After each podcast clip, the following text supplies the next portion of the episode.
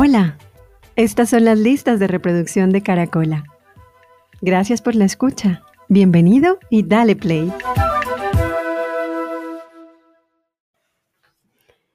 Bueno, estaba pensando qué tipo de, de sonoridades y música podría acompañar esta semana em, y surgió esta lista.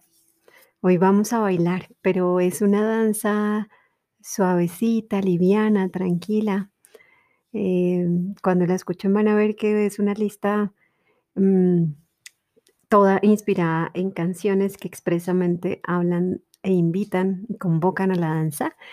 Es una lista para bailar con alguien, así pegaditos, eh, romántica quizás para algunos, pero más que eso es una, es una lista em, que invita como a contemplar esas danzas invisibles de la cotidianidad y de la vida. Creo que está inspirada en eso más que todo, en esas hojitas que caen cuando sopla el viento y que uno va caminando y de pronto ve que bailan en el aire.